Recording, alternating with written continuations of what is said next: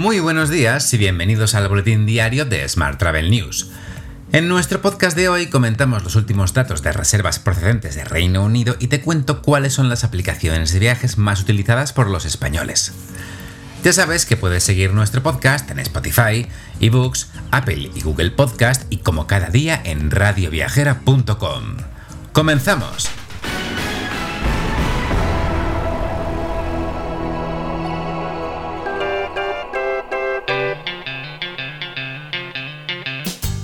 Según datos de Travelgate X, las reservas turísticas de británicos a España entre el 19 de julio y el 31 de agosto se han disparado.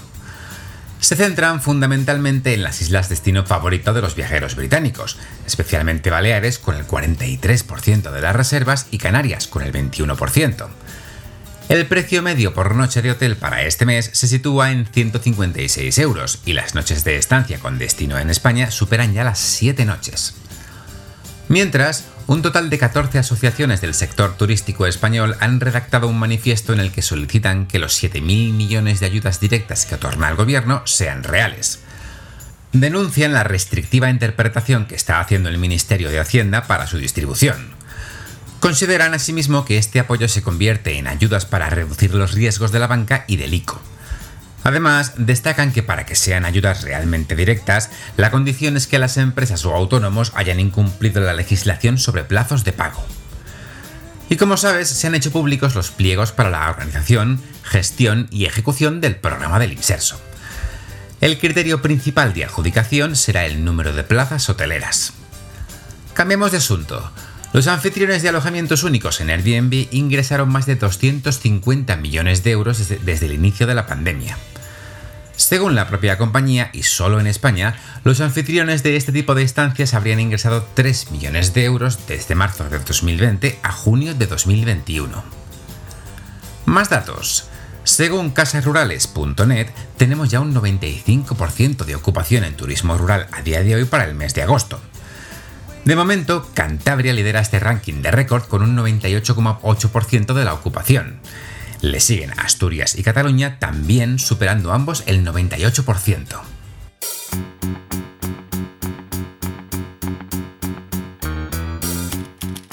Vamos con la información sobre agencias. La gerente de la Confederación Española de Agencias de Viajes, Mercedes Tejero, asegura que las agencias de viajes saldrán fortalecidas de esta crisis del COVID-19, lo que se demostrará durante este mismo verano. CEAB también ha anunciado que Consumo modificará la ley de viajes combinados. El anteproyecto de ley suprimiría así los aspectos más lesivos de una normativa contra la que las agencias de viajes llevan años luchando. Cambiemos de asunto. BCD Travel se convierte por volumen de negocio en la primera agencia corporate global en España. Lo hace tras la incorporación de las áreas de Business Travel y eventos de Globalia. La integración de las divisiones de viajes de Avoris y Globalia lleva el segmento corporate del nuevo grupo al liderazgo del sector. Cuenta así con más de 5.000 clientes en gestión y un volumen de negocio superior a los 800 millones de euros. Mientras, Viajes El Corte Inglés negociará un nuevo ERTE a partir del 1 de septiembre. Tal y como publica hoy 5 días, en la actualidad la agencia tiene 4.000 empleos suspendidos hasta el 31 de agosto. Además, anunció un compromiso de mantenimiento del empleo hasta el 28 de febrero de 2022. Y hoy también te cuento que Amadeus recompra 50.000 acciones propias por cerca de 3 millones de euros.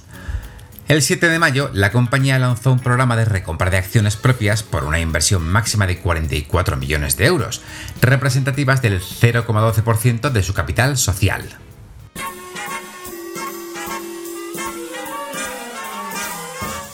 Hablamos ahora de transporte.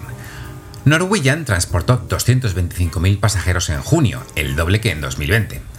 La compañía asegura que las reservas se van incrementando a medida que un mayor número de mercados desbloquea y alivia las restricciones frente al COVID.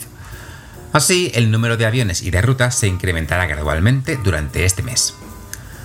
Por su parte, Ryanair anuncia su calendario de verano de 2021 en Madrid como parte de su recuperación de la COVID.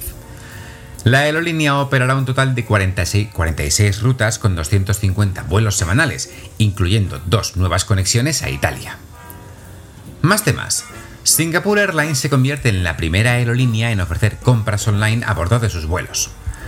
Los clientes podrán elegir entre más de 4.000 productos de una amplia gama de categorías, como artículos exclusivos de la aerolínea, productos de belleza, perfumes, productos electrónicos y sí, licores. Por su parte, TUI refuerza su plataforma digital añadiendo 125.000 opciones de traslado gracias a una nueva colaboración con Mozio. El inventario de esta compañía se integrará así con los canales de distribución digital de TUI. TUI consolidará todo el negocio de traslados en una única plataforma digital. En transporte terrestre te cuento que Flixbus lanza los primeros autobuses internacionales de biogás. Los cálculos preliminares indican una reducción de emisiones de CO2 de alrededor del 75% en comparación con las operaciones de diésel en las mismas rutas entre Ámsterdam y Bruselas y entre Estocolmo y Oslo. Y el puerto de Almería acogerá en agosto la primera escala de un crucero desde que se declaró la pandemia de COVID-19. Lo hace con la llegada del windsurf de la naviera Windstar, que será el día 11 en una ruta por el Mediterráneo. Será así el primero de los barcos turísticos que atracará en Almería desde febrero de 2020, unos días antes de la declaración del estado de alarma.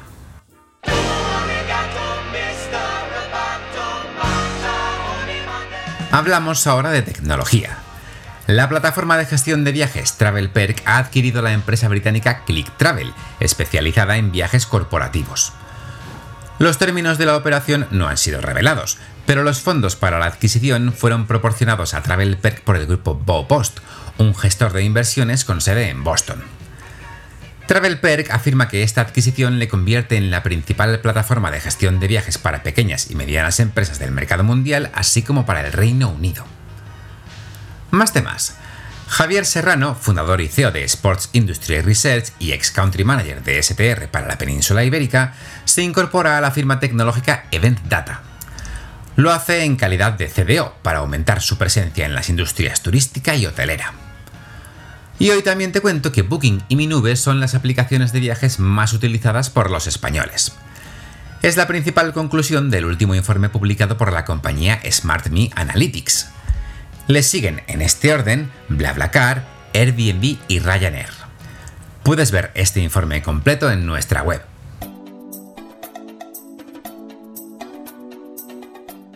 Vamos ahora con la información sobre destinos.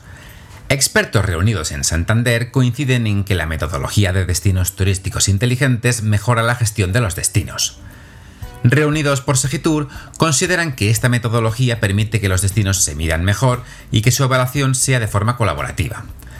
Además, cuenta con un enfoque de mejora y evolución continua del objetivo principal, que no es otro que mejorar la gobernanza de un destino desde una visión de 360 grados basada en la innovación y la tecnología.